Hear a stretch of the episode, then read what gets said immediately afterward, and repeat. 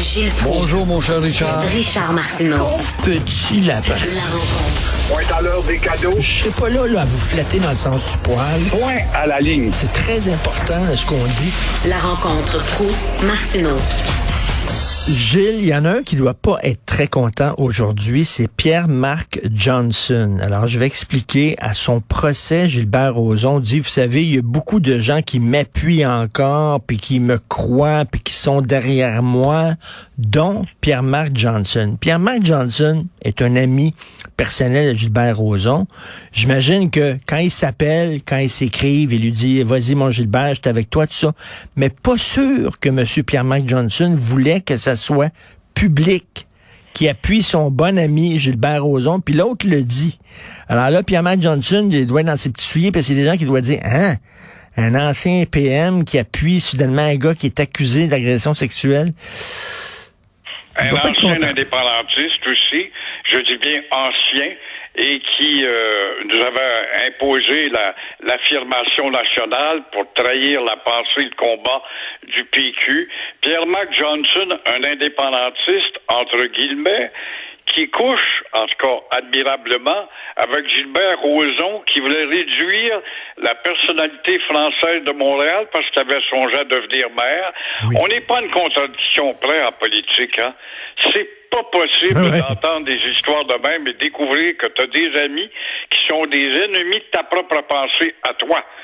Et à propos de, justement, Roson et ses démentis, ses rejets et ses contre-attaques, euh, il en demeure pas moins que ce gars-là a presque toujours été au centre d'agressions sexuelles. C'est un peu ça le gros de sa carrière.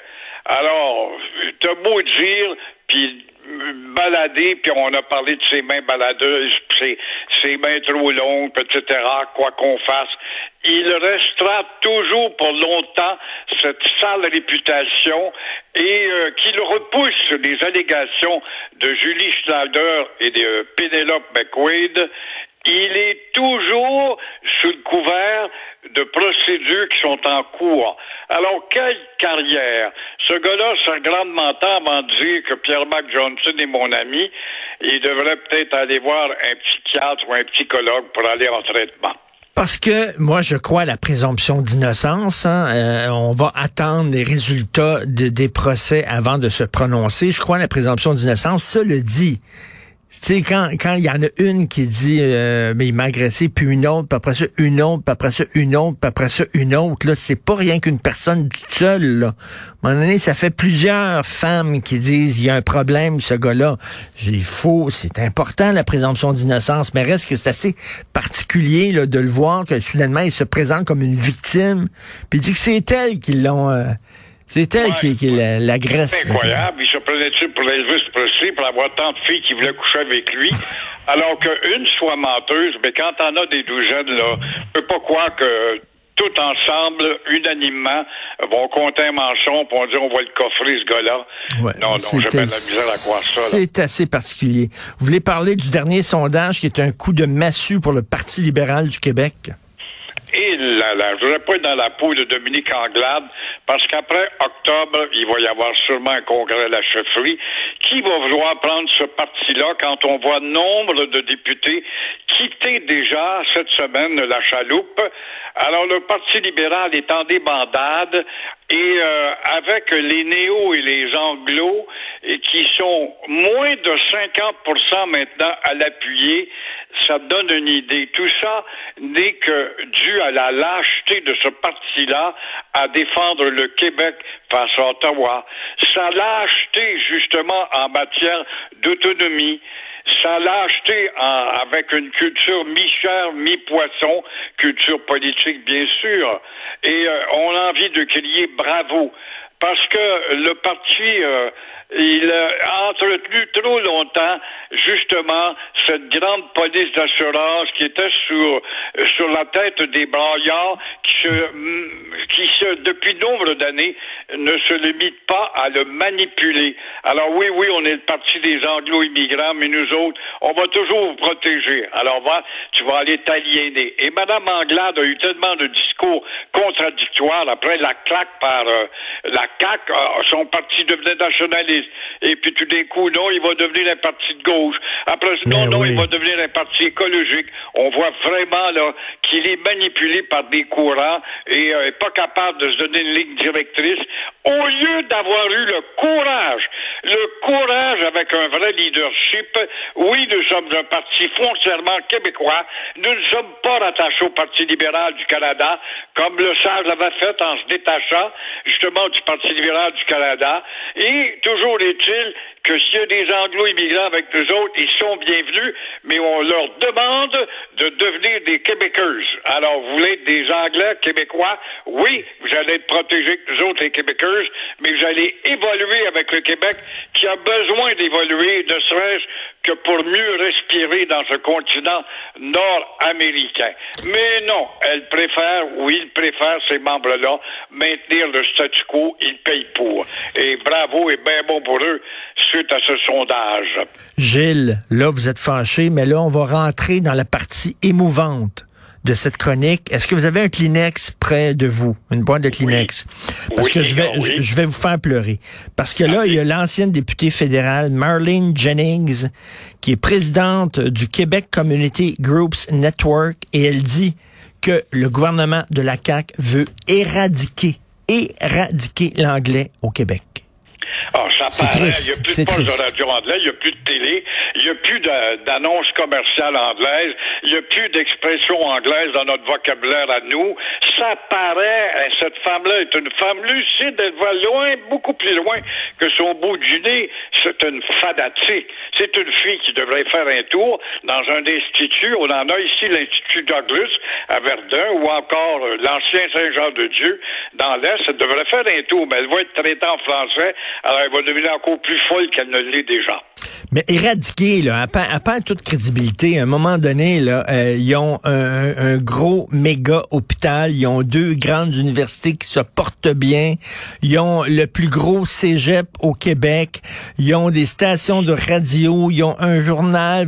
voyons, éradiquer, c'est n'importe quoi. C'est écœurant, c'est écœurant de ne pas voir ça pas capable de leur dire, regardons la, l'atmosphère générale, regardons cette société québécoise qui n'est même plus française. Elle euh, adopte un langage euh, vernaculaire. Elle officialise le joie, la laideur. Elle, euh, elle est laide. Elle n'est pas fière d'elle-même parce qu'elle ne sait pas ce qu'elle est. Elle connaît pas ses sources. Elle ne connaît pas son histoire. Comment se fait que tu vois pas ça, maudite folle? Si tu, je sais que tu le vois, mais tu fais semblant de pas le voir parce que tu es une Rhodésienne. Les Rhodésiens, c'était des racistes qui reconnaissaient pas les droits, justement, des Noirs en Afrique du Sud. Alors, tu as le même comportement qu'une Rhodésienne. Mais tu, on a beau dire ça, ça ne change. Cette fille-là est à la tête d'un organisme de pression dit crédible. Ben là, Simon Jolin Barrette a réussi à faire voter à l'unanimité le fait que les entreprises sous charte fédérale qui sont au Québec vont devoir appliquer la loi 96, la loi 101. Donc, ça veut dire que Michael Rousseau, Air Canada, c'est une entreprise sous charte fédérale. Il fait affaire au Québec. Ben, il va devoir euh, donner un environnement français à ses employés. C'est bon, ça c'est un bon coup de Simon Jolin Barrette. Bravo, Jolin Barrette, pas de doute, est un des ministres les plus sincères qui n'a jamais dérogé à sa pensée. Mais Jolin Barrette sait-il qu'il est au sein d'un petit gouvernement colonial? Il est à la tête d'une tribu, et une tribu constitutionnellement parlant par rapport à la loi de l'autre grand gouvernement autonome, du vrai gouvernement avec un grand G majuscule, euh, il peut s'attendre à des contestations. Moi, je ne crois rien de cela.